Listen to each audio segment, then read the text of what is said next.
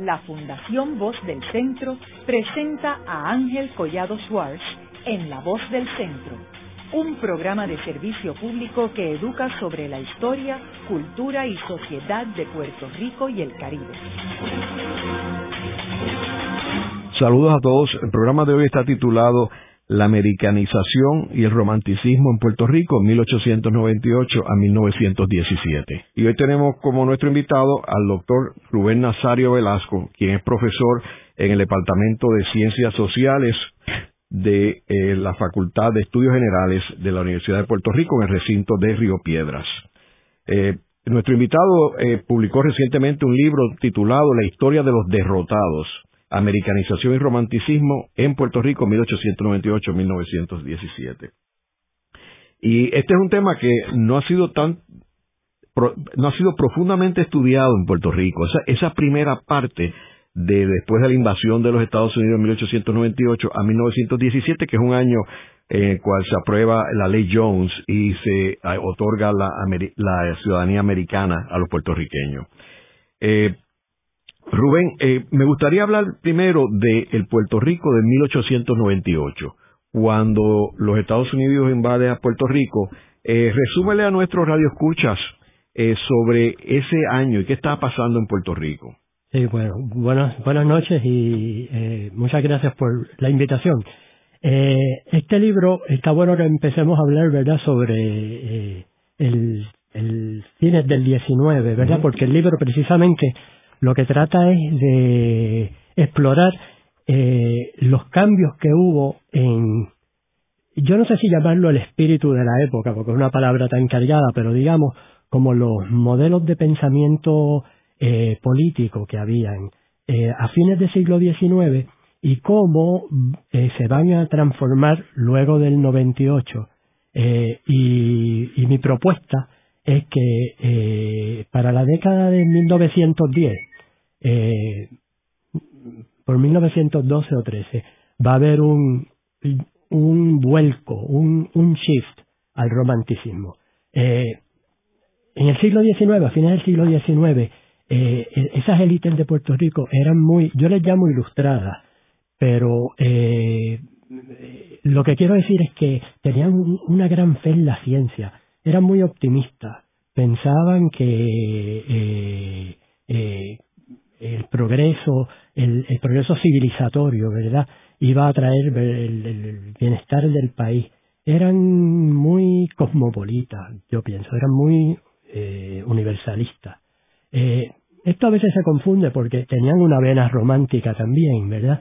Esto, eh, más que nada por reflejo del romanticismo español. Pero si uno examina sus escritos eh, sobre todo de temas sociales y políticos, eh, eh, claramente son, eh, no, no, se preocupan para nada en temas de idiosincrasia, en temas de, de, de autoctonía, de cultura autóctona. Cuando uno mira, por ejemplo, los escritos de Valdoriotti, eh, hay una fe en la ciencia, quieren aplicarla a la agricultura, a la salud, y hay muy poco, aún en Betance, uno mira por ejemplo la, la, la llamada de Betances al grito de, de Lares, y lo que Betances plantea es España no puede darnos lo que no tiene, así mismo, ¿verdad? Y uno se pregunta, bueno, ¿qué es lo que no tiene España que no puede darnos? Y es evidente, no puede darnos la modernidad, eh, es un país monárquico. Y eso hay que ver que en el caso de Ramón Emeterio Betances, él era un médico en París, que era la capital de la ciencia en, en, esa época. O sea, París era un centro importantísimo de, de todo el occidente. Sí, sí, y él, y él, es un modernizador, él es un esto y además muy afrancesado, escribió mucho en francés, sí. ¿verdad? Y, y Valdoriotti de Castro, eh, nosotros tenemos aquí un, un, programa en La Voz del Centro sobre eh, la, las reseñas de él de la Feria Mundial, ¿Seguro? que también, o sea, él se inserta en lo que está pasando en Europa. Seguro, él va este, a, ¿verdad? esa feria en París, uh -huh. precisamente, y, y luego viene aquí y él es crucial para desarrollar el, el, el jardín botánico, y los estudios sobre roturación de suelos. Él y, y Acosta, ¿verdad? Y José Julián Acosta, que fueron a la vez becados a estudiar allá España.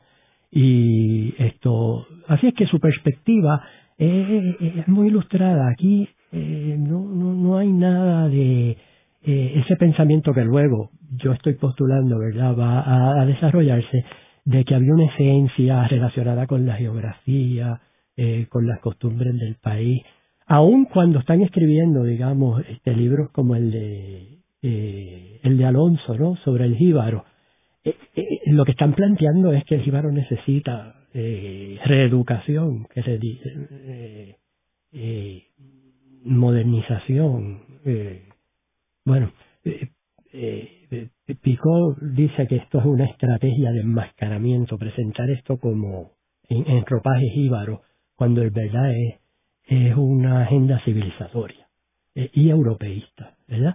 Así que lo que yo pienso es que eh, luego del 98... Ahora, eh, o sea, lo que tú me estás diciendo es algo que, que muy pocas personas se han percatado, que es que el Puerto Rico, antes de llegar a los Estados Unidos aquí a Puerto Rico, era un Puerto Rico ilustrado. Bueno, había, había una clase que no era lo que han querido comunicar que Puerto Rico era un chorro de indios eh, totalmente incultos y que no había una élite. Sí la había. Bueno, pero hay que enfatizar lo de clase que tú, que tú mencionaste, porque en verdad aquí, cuando uno mira las tasas de analfabetismo, pues eran sobre el 80%.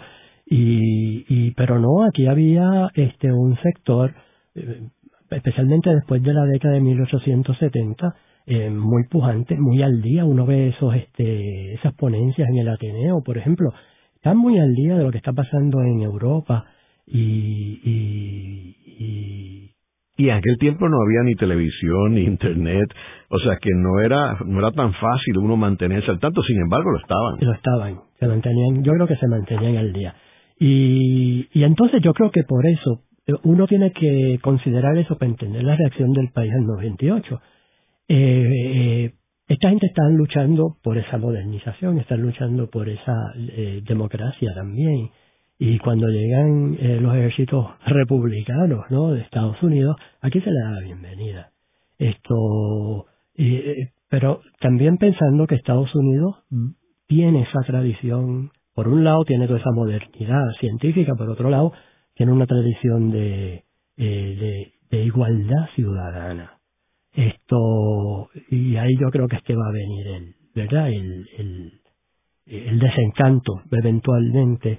Y, y entonces, eh, lo que plantea en el libro es que luego de una década, ¿verdad? Bajo el, el, el régimen tutelar, ¿verdad? De, la ley Fora, que eh, eh, aquí va a haber esa reacción hacia eh, el romanticismo, lo que yo llamo el vuelco romántico, que entonces eh, todas esas ideas de, progreso, de todo ese optimismo con el cambio, con la reeducación del Íbaro, van a empezar a competir, digamos, con esta otra mirada que valora la costumbre, que valora la tradición, que valora la esencia y que eventualmente va a resultar en una actitud eh, defensiva, en una actitud de sentirse que está esa cultura bajo asedio. Así que si a fines del 19 lo que se plantea es el cambio y la apertura y la, la civilización universal, si se quiere, unos sectores importantes que yo creo que van a representar sobre todo, sobre todo de Diego y en cierta medida Llorens Torres, van a, van a girar ¿ah? Hacia una agenda, esto lo ha dicho José Luis González, va a girar hacia una agenda francamente conservadora y, y, yo creo que romántica, en el sentido que lo trabajo en el libro.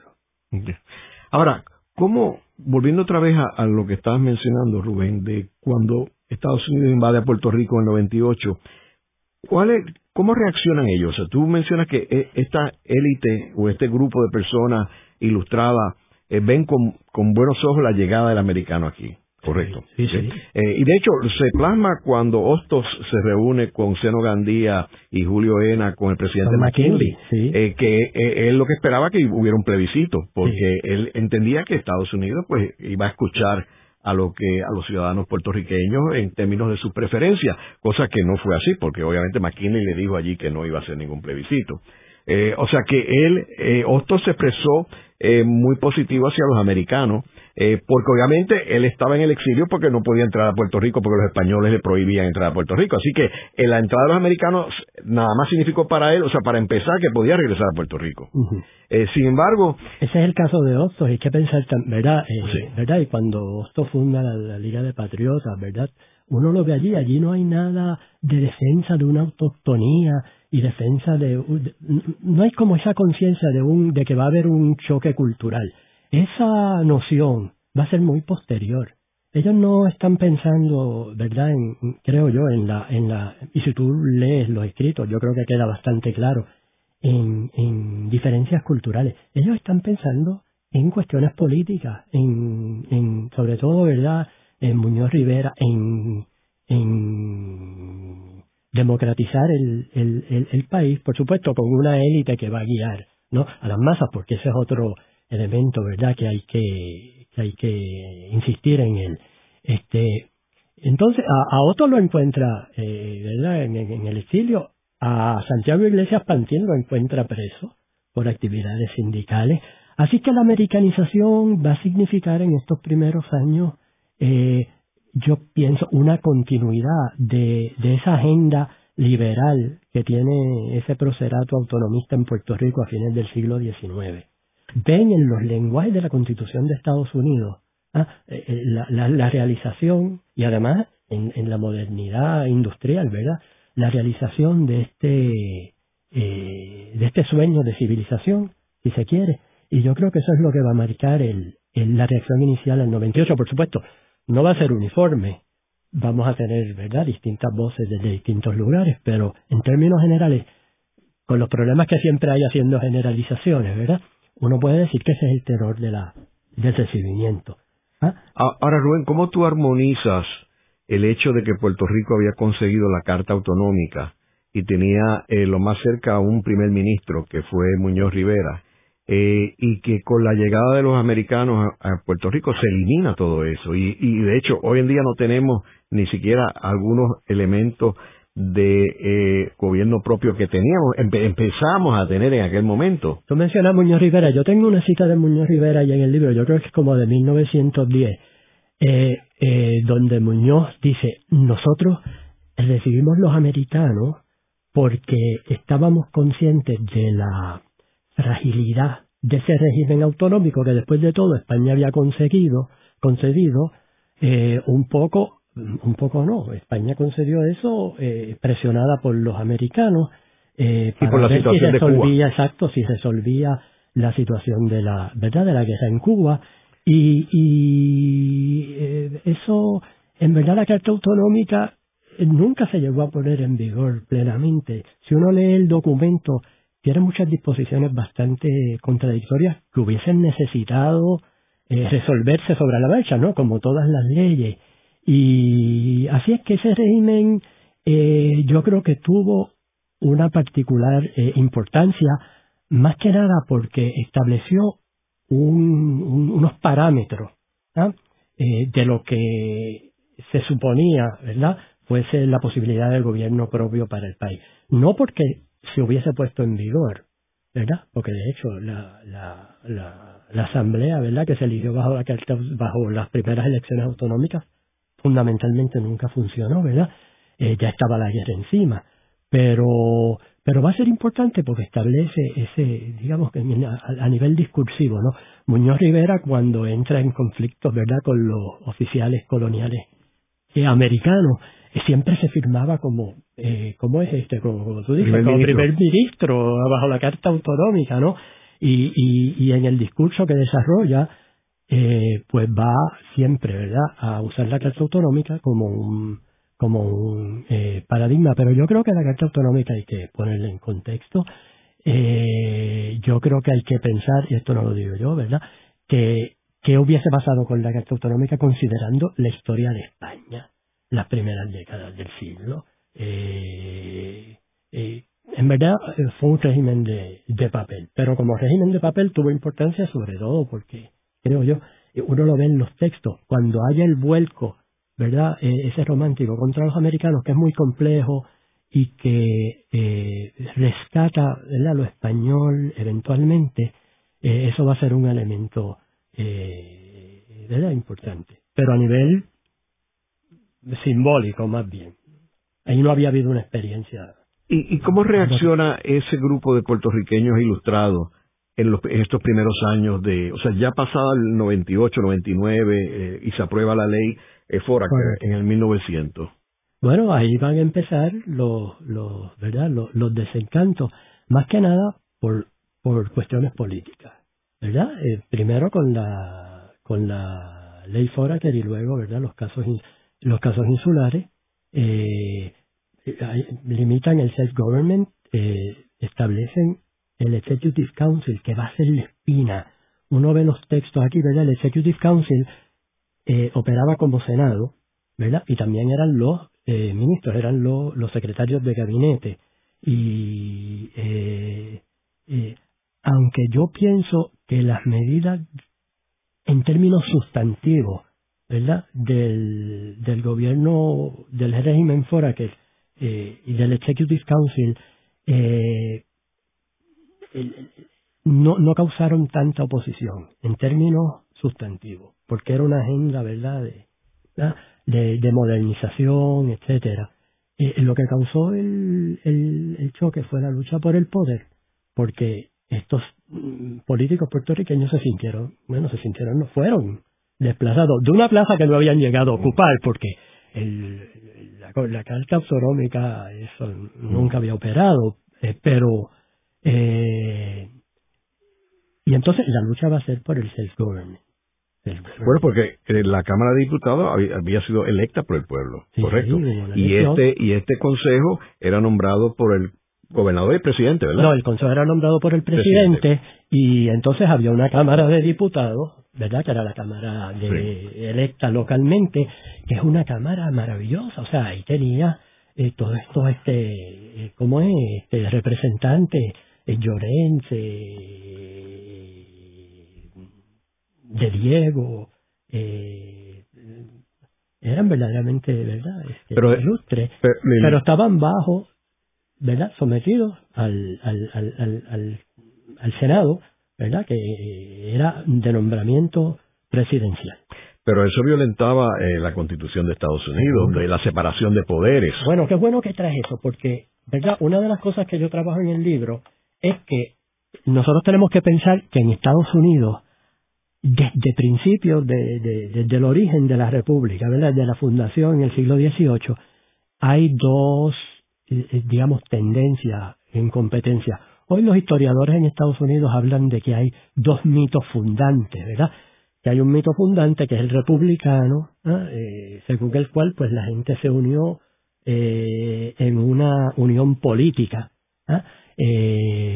fundamentalmente, y para gobernarse democráticamente, y que la lealtad a esa república era una lealtad al proceso democrático, no una cuestión idiosincrásica ni racial, ¿verdad?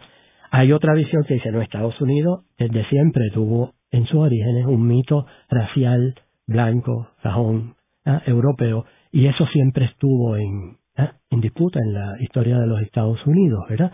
Eh, cuando vienen aquí los ejércitos americanos, los militares sobre todo, Miles y, eh, y Henry, van a hablar del mito de la república, ¿no? Del, mito de la libertad.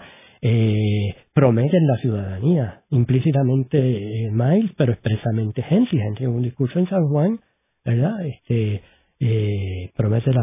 Y, y entonces yo lo que planteo es que en Estados Unidos, ¿verdad? En la historia de Estados Unidos, esas dos tendencias, ¿verdad? Siempre han estado en, en, en disputa, siempre han estado en, en lucha, todavía hasta hoy, ¿no? Porque si tú piensas, el, la división en Estados Unidos regional, eh, racial, ¿no? Eh, está todavía ahí.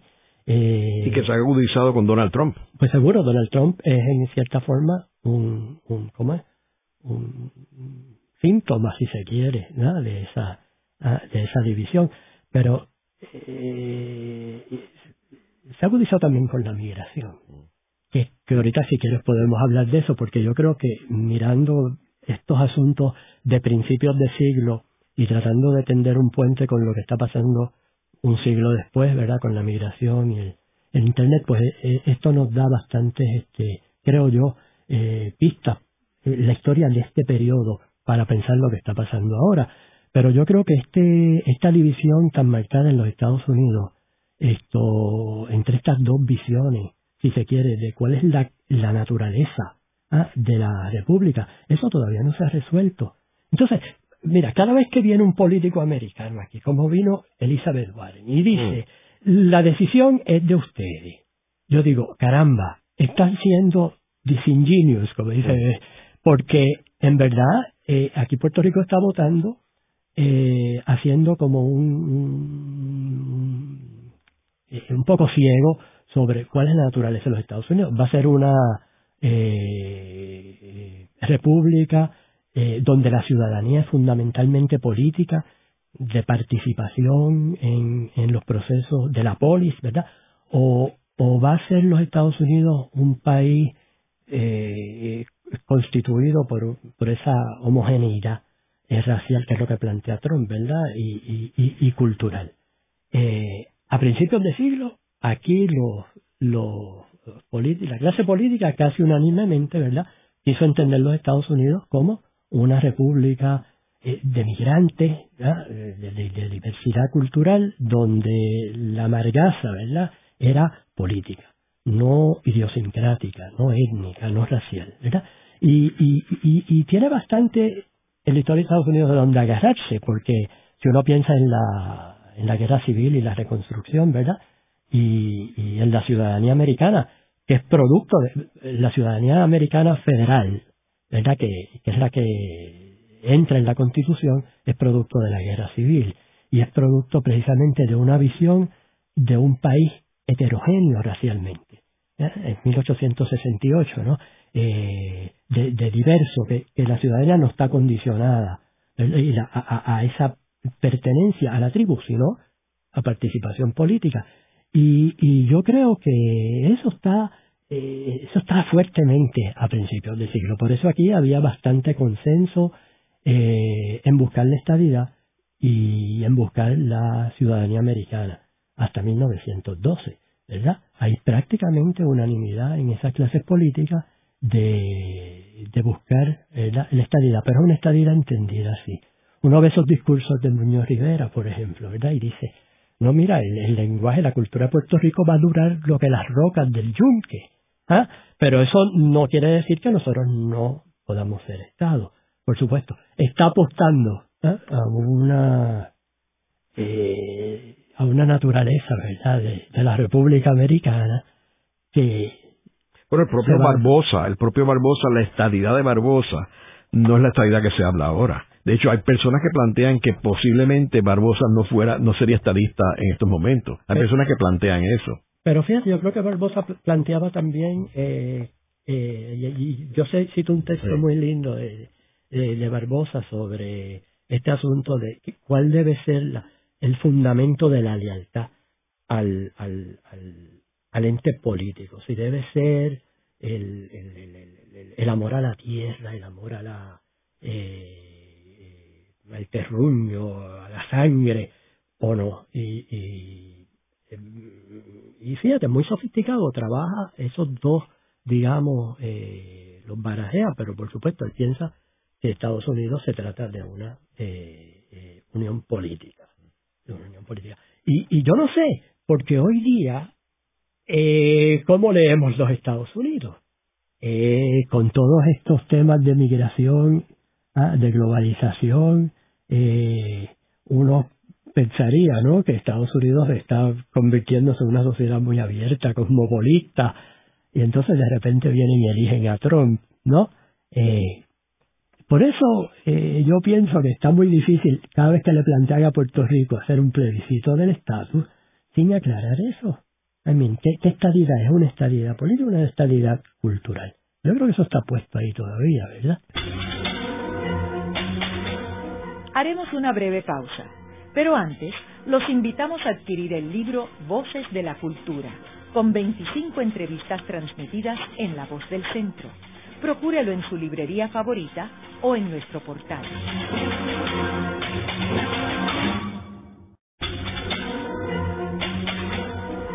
Continuamos con la parte final de La Voz del Centro con Ángel Collado Schwartz. Pueden enviarnos sus comentarios a través de nuestro portal www.vozdelcentro.org. Continuamos con el programa de hoy titulado La americanización y romanticismo en Puerto Rico, 1898 a 1917 Hoy con nuestro invitado, el doctor Rubén Nazario Velasco, quien es profesor en la Universidad de Puerto Rico, en el recinto de Río Piedras, en el Departamento de Ciencias Sociales de la Facultad de Estudios Generales.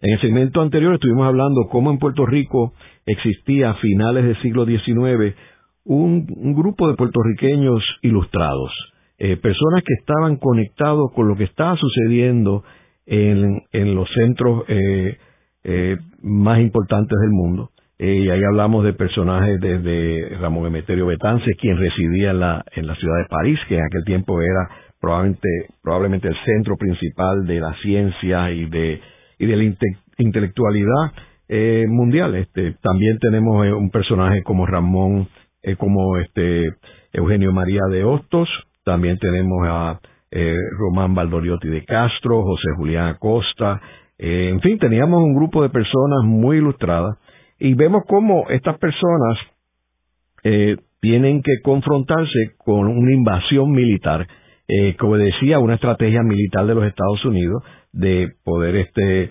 controlar y tener una presencia importante en el Caribe mediante el control de Puerto Rico y Cuba. y entonces hablamos de los primeros eh, años de, eh, de, la invasión de americana y cómo este, eh, reaccionan los puertorriqueños y se confrontan con un gobierno militar y que la, los efectos de la Carta Autonómica pues quedan cancelados y se funda un concilio ejecutivo este, que es una especie de senado en Puerto Rico nombrado por el presidente de Estados Unidos y ahí trae toda una serie de conflictos con la, élite puertorriqueña. Ahora empieza paralelamente todo un programa de americanización, eh, Rubén, que me gustaría que nos hablara desde cambiarnos el nombre a Puerto Rico, eh, desde eh, eh, traer este maestros este estadounidenses a enseñar el idioma inglés, a tratar de traer este una nueva distintas religiones nuevas que no fueran la iglesia la religión este católica eh, también eh, la cuestión de los hospitales que se hacen este americanos. O sea que hay toda una estrategia arquitectos este hay toda una estrategia que va hacia eh, tratar de americanizar a Puerto Rico. Háblanos sobre bueno yo pienso que la americanización es un proceso muchísimo más complejo porque especialmente cuando lo miramos desde la perspectiva política eh, por americanización lo que se va a entender es democratización, eh, por americanización se va a entender eh, la adopción de los principios constitucionales liberales y, y, aquí, a principios de siglo, lo, esta élite de que estamos hablando se apropian de la americanización. Aquí la americanización no es algo que viene cocinado de Estados Unidos para imponer unas cosas aquí, sí es eso, pero la americanización también es un campo de lucha por, por apropiarse de estas nociones de modernidad y de democracia que son supuestamente los que definen la americanización. Y que aquí hay un... Eh, la americanización se ve como algo pasivo, como si los puertorriqueños hubiesen estado ahí este, sin eh, participación en los propios procesos de americanización y eso yo creo que cuando uno empieza a mirar, ¿verdad?, en los documentos se da cuenta que no. Eh, los abogados, por ejemplo, aquí los abogados usaban los principios de la americanización para eh, resistir las medidas de los oficiales. Eh, ahorita mencioné a Iglesias Pantín. Para Iglesias Pantín la americanización es garantía de los derechos sindicales y, y, y lo utiliza y logra eh, como eh, de las uniones en los Estados Unidos o de los aliados políticos allá que le den esa interpretación a la americanización. Así es que es un campo, la americanización es un campo eh, peleado, ¿no? De, por un lado, modernización, eh, pero también el liberalismo, liberalismo político. Eh, luego, nosotros vamos a mirar la americanización como asedio cultural. Pero a principios del siglo, aquí no se veía como asedio cultural, digo, tú mencionaste el problema de los maestros en las escuelas, que ese va a ser, digamos, el primer, eh, la primer vía, ¿verdad?, de, de, este, de este contencioso que eventualmente va a llevar a esa, esa, cuestión del asedio cultural. Pero eh, aquí inicialmente esta élite pensaba, mira, nosotros vamos a seguir hablando español, aquí el país va a seguir eh, viviendo una vida fundamentalmente como la ha vivido hasta ahora, eh, aquí la americanización significa sobre todo estos procesos de modernización y de liberalización política. No se veía inicialmente como transculturación, ni asedio cultural, ni nada de eso. Eso va a venir después, eso va a tardar más de 10 años. Y, esa es precisamente, ¿verdad?, eh, una de las cosas que yo estoy tratando de, explorar es el origen, ¿no?, de, esa, de ese sentimiento de asedio, de transculturación, ¿verdad? Eh, eh, recuerda, la americanización, mira, significa, aquí tú hablaste de la religión, mira, aquí se separó iglesia y Estado en, en, con, montones de problemas que conllevaba, pero en cuestión de, meses, aquí el gobierno militar instituyó el divorcio, a veces contra el parecer de algunos oficiales americanos, ¿verdad? Porque entonces ahí entra la participación de todos estos puertorriqueños, como niño Díaz Navarro, que en verdad es, el, en cierta forma, el padre del divorcio. Esto, usando principios americanos, diciendo, no, es que el americano, la cuestión del, del género, de la mujer, ¿ah? Eh, esas luchas mm, no las podemos quizás llamar feministas todavía, pero esas luchas de género se van a, insertar, ¿no? Eh, o van a apropiarse de las nociones de americanización para lograr mayor participación y mayor igualdad de las mujeres. Entran en las escuelas que estaban segregadas por género en la época de España. Así que, cuidado, cuando hablamos de americanización es un, eh, es un proceso complicado y yo lo veo como, más que nada, como todas estas eh, eh conceptos ¿verdad? Eh, que tienen que ver con, por un lado, modernidad, por otro lado, con, liberalidad política, pero que están abiertos ¿ah? a la lucha. Y eh, por ahí por ahí me parece que, que, esta visión, ¿verdad?, de asedio cultural, que sí se va a desarrollar, se va a desarrollar después y sigue todavía, me parece que. Pero aquí el, el, el, el 98 no se sintió como una derrota de Puerto Rico la derrota era de España, la derrota era de la monarquía y de ese sistema este, eh, premoderno y monárquico español. ¿eh? Ahora, Rubén, si tú coges el aspecto económico, por ejemplo, que quizás uno pueda justificar por los mismos planteamientos que tocabas hacer de modernización, que cuando llegan los intereses americanos a, controlar todas las tierras para convertir a Puerto Rico en un monocultivo, eh, con, la, con la caña de azúcar, pues al principio se pudo haber visto como algo de modernización, pues llegaron este equipo que nunca se había visto en Puerto Rico, etcétera. Pero al final acabó siendo el desastre más grande para Puerto Rico. Bueno, eh, con la devaluación del peso y después con, con convertir a Puerto Rico, que era un país que era autosuficiente alimentariamente, de momento ahora se convierte en un país dependiente de Estados Unidos. Bueno, eso es mucho más complicado también, este Ángel. Eh, la cuestión de la devaluación, ¿verdad? Que yo la discuto un poco, ¿verdad? Tienes que ver que este país estaba muy endeudado. Eh, Pero no había deuda pública. No, no, no pública. Quiero decir de los propios este, tenedores de tierra, de los propios agricultores. Así es que eso también tuvo el efecto de, de, de operar como una quita de deuda, ¿verdad? Esa, esa devaluación de la, de la moneda porque para los deudores era mucho, va a ser mucho más fácil. Es, un tema muy complejo que hay que trabajarlo mucho más. Esto, bueno, y sobre el tema de la tierra, mira, eh, también es un tema, bueno, el, libro eh, sobre que yo trabajé sobre el paisaje y el poder, que es un libro sobre los 40, la tierra en los tiempos de Muñoz Marín. Pero en ese libro yo trabajo un poco, ¿verdad?, el, el, el, tema del desarrollo inicial del azúcar en Puerto Rico en la década de 1900. Y mira, aquí eso se ha visto como un avasallamiento de los americanos que desplazaron a los puertorriqueños de la tierra. Eso no fue así. Mira, desde los estudios que empezó Clara Lugo a mediados de, siglo XX, eh, que explora los censos, eh, los censos agrícolas, pero también los censos de población.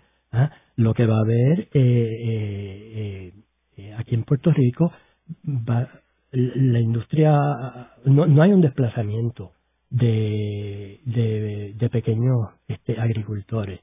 Se van a centralizar, ¿verdad?, la, la, la molienda de la caña y, y se van a establecer, ¿verdad?, en los latifundios de Aguirre y la Guánica Central, pero eh, mayormente de Aguirre, pero mayormente en las, en las tierras del sur que están bastante eh, despobladas, eh, que estaban bastante baldías o que eran eh, eh, atos ganaderos en, en, mayormente.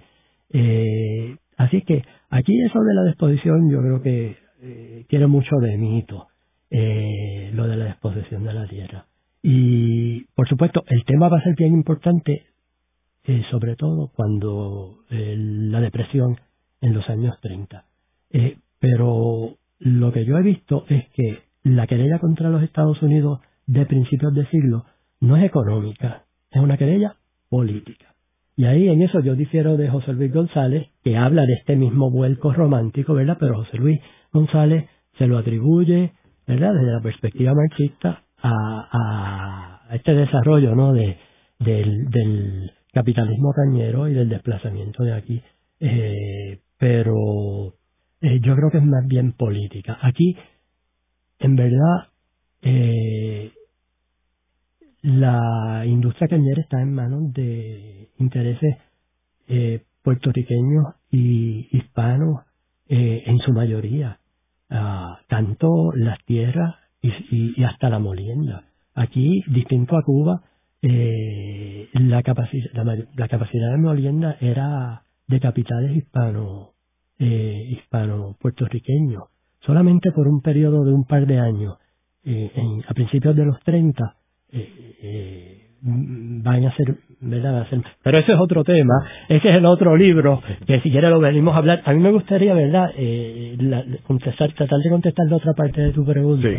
Digo, aquí quiero mencionar que, que la, la posición de, de, de nuestro invitado pues es, su posición verdad y este eh, pero yo no yo no la comparto este y y Sidney Ditch tampoco este Mintz este y otros economistas este tampoco este, y yo creo que la devaluación fue crítica y, que convertir a Puerto Rico en un, una economía de monocultivo, toda para exportación a un solo mercado, es la, la posición más débil que puede tener un país eh, desde el punto de vista económico. Pero vamos a seguir con la cuestión de la americanización. Porque el, te digo, el tema es, eh, hay que estudiarlo con mayor profundidad. Ese proceso de comercialización de la agricultura, por supuesto, esos procesos de modernización siempre van a tener unos efectos negativos, pero aquí la productividad agrícola se multiplicó en 15 años, eh, verdaderamente una cifra eh, eh, eh, fabulosa.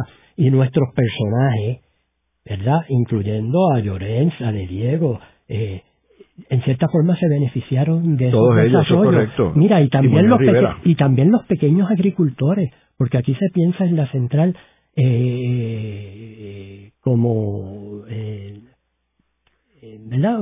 por todo lo negativo que tiene y está bien que se caracterice así pero aquí las centrales también posibilitaron el desarrollo del colonato y el desarrollo de pequeños agricultores de la caña que cultivaban caña porque la caña le era más rentable que cultivar alimentos así que es un tema complejo pues quizás lo podemos discutir en otro momento, pero... No, yo, yo, no, yo no tengo la menor duda que las personas se beneficiaron como ahora mismo, eh, cuando abren unas tiendas Walmart, la gente se beneficia, etcétera, pero ¿es eso los mejores intereses de un país?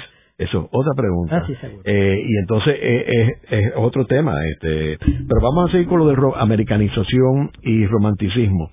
Eh, tú mencionas, eh, y yo entiendo la cuestión de por qué se sentían los puertorriqueños eh, felices de la entrada de los americanos. Ahora, según el tiempo va pasando, hay, hay un, un desencanto con esto. Este, y a eso es que me gustaría entrar, este, y lo vemos también eh, no solamente a nivel económico, que culmina en la década del 30, cuando publican The Broken Pledge, cuando publican este eh, Puerto Rico and its Problems, eh, ahí vemos, y, que culmina también yo creo que con el libro de Theodore Roosevelt, el, gobernador de Puerto Rico, donde él, él, luego de estar en Puerto Rico, habla del fracaso de la americanización, porque es el que habla allí, y dice que querer imponerle una cultura a un país eh, no es algo eh, viable ni positivo.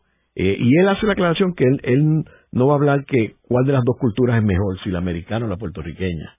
Este, pero él dice que, y da la casualidad que coincide el libro de Roosevelt más o menos con cuando se le recupera el nombre a Puerto Rico y se le devuelve el nombre de Puerto Rico. O sea, que todas estas cosas están pasando. Háblame sobre este desencanto que hubo y por qué surge. Bueno, yo eh, creo que el desencanto en Puerto Rico va a venir en el tema político, antes que en el económico o que en el cultural.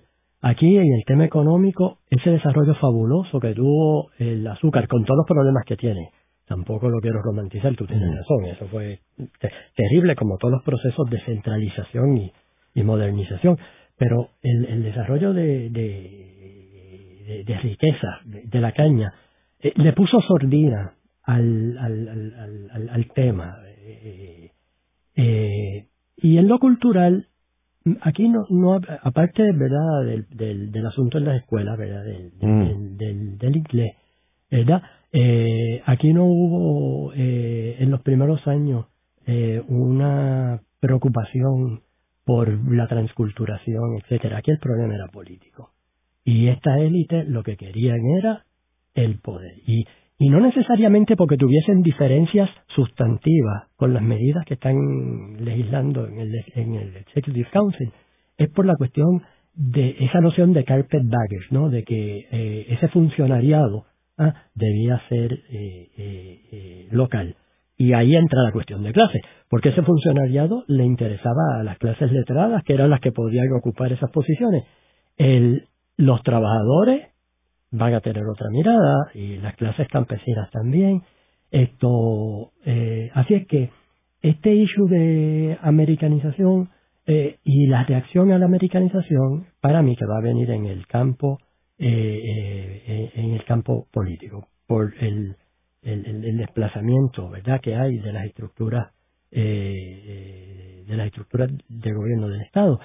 Eh, ¿Y qué año estamos hablando? Bueno, yo creo que esto es un proceso paulatino, ¿verdad? Eh, primero va a venir un gran desencanto con la ley Foraker, porque la ley Foraker, el proyecto inicial disponía otorgar ciudadanía eh, a los puertorriqueños y, y eso se, se, se eliminó. Luego ¿verdad? los casos insulares, ¿verdad? Que eh, son muy confusos, eh, pero hay una retórica racista, evidentemente, detrás. Y, ¿verdad? A base de esa retórica racista, pues deciden que eh, separate ¿verdad? El, el, Puerto Rico no tiene derecho a los a algunos de los derechos ¿verdad? Eh, establecidos en la Constitución. Eso va a ser otro hito. Luego, en 1904, era con la fundación del Partido Unión, eso se sigue, ¿verdad?, desarrollando. Luego, en 1909, ¿verdad?, cuando el, el, tranque, el tranque legislativo. Pero yo creo que sobre todo esto va a cuajar, esta, esta reacción eh, va a cuajar entre 1912 y 1913, que es cuando de Diego Llorens eh, se declaran contrarios a la ciudadanía americana. ¿ah? Hasta entonces había, sobre todo de Diego, luchado por la ciudadanía americana, pensando que eso iba a ser garantía de self-government, porque es político, no es cultural, no es una ciudadanía cultural. Ellos piensan, ¿verdad?, eh, que, como te digo, que iba a garantizar una participación sin requerir eh, eh, homogeneidad étnica o cultural. Entonces, en 1912 o 13 va a venir, ganan los demócratas en Estados Unidos. Los demócratas hacen claro que si dan la ciudadanía no va a ser, no va a haber self-government, que es una ciudadanía eh, sin muchos derechos políticos. Eh, aprueban la ley del azúcar libre, que aquí no se estudió mucho, pero eso fue eh, crítico, porque este, eh, amenazaba con quebrar el país. ¿No? Así que este triunfo de los demócratas, en quien se habían cifrado bastantes esperanzas ¿no? de reforma política, yo creo que eh, va, va, a ser un balde de agua. Y en ese momento tú ves esa, esa transición de Diego, por ejemplo. Hay un discurso de Diego, yo creo que es de 1913 en Nueva York, donde de Diego dice, los casos insulares están bien resueltos. Los casos insulares son de fina ¿cómo es que se de, de, sensibilidad. Y Oblo se sorprende con eso, bueno, unos casos racistas, pero es que precisamente eh, de Diego está asumiendo todo ese discurso racialista y étnico que aunque los americanos han justificado el, el, los límites ¿ah? al self-government aquí, y ahora se los está devolviendo. ¿ah? Ahora está diciendo, sí, esa diferencia racial existe y sabes qué, yo la asumo y por esa diferencia racial, ahora yo me voy a oponer a la ciudadanía americana, porque la ciudadanía no es política, requiere todo esto. Son unos discursos maravillosos. Y eso representa un cambio, es un nuevo, es, para mí, es una nueva eh, mirada, ¿verdad? Completamente. Y yo creo que ahí empieza el origen de ese nacionalismo cultural en Puerto Rico. Digo, desde antes viene este poner una fecha así como 1912 o 13 es una exageración. Estas tendencias están allí. Eh, 1907 eh, se publica aquel libro Isla del Arte, ¿no? Donde ya empiezan eh, estos vientos, pero o esa es reacción política. Que, que tú entiendes que esa transición entre, entre un una élite eh, respaldando la americanización y evolucionando a un romanticismo, eh, está causada por, por eh, motivos políticos. Sí. sí. O sea, esa es tu tesis principal. tu planteamiento. Ese es uno de los planteamientos, sí. que es fundamentalmente eh, político. Ahora, es curioso porque un programa que yo hice con Mayra Rosario, ella estaba investigando sobre la ciudadanía americana eh, y entonces ella ha encontrado los archivos de Jaeger en Kentucky, creo que es eh, que era, bueno, eh, eh, por lo menos los de ella creo creo que, que creo que eran de Kentucky. Entonces eh, ella encontró eh, unos documentos que dice que tanto de Diego como Muñoz Rivera eh, eh, estaban favoreciendo la ciudadanía americana. Porque ellos lo que estaban era negociando el nuevo Senado y las posiciones políticas del nuevo Senado.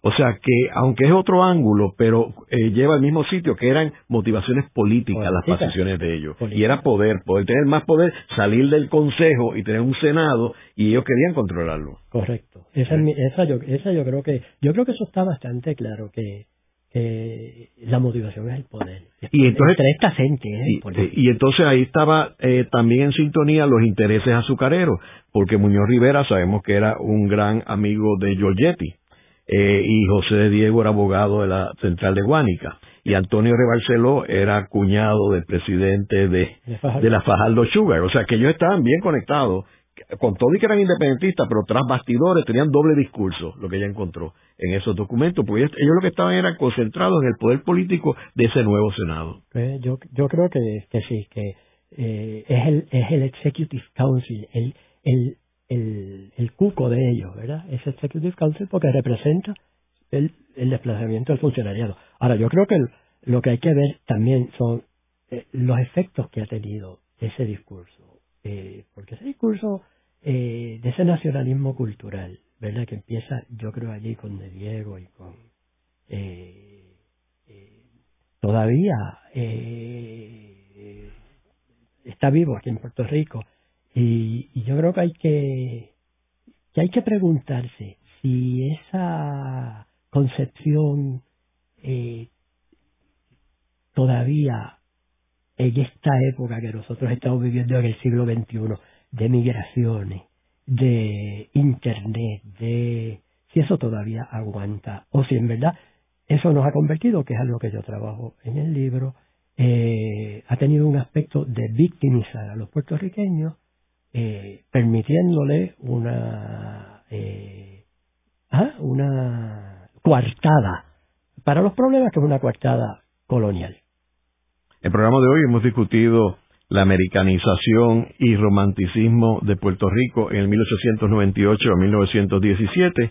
Vemos cómo eh, había unas motivaciones políticas detrás de las posiciones de nuestros líderes, eh, particularmente en la forma que eh, arroparon la americanización de los primeros años y luego, ante la decepción, van hacia un romanticismo en términos políticos. Muchas gracias, Rubén. Bueno, gracias, Ángel. Esta ha sido una producción como servicio público de la Fundación Voz del Centro. Los invitamos a sintonizarnos la próxima semana a la misma hora. Y recuerden que pueden adquirir el libro Voces de la Cultura en su librería favorita o en nuestro portal.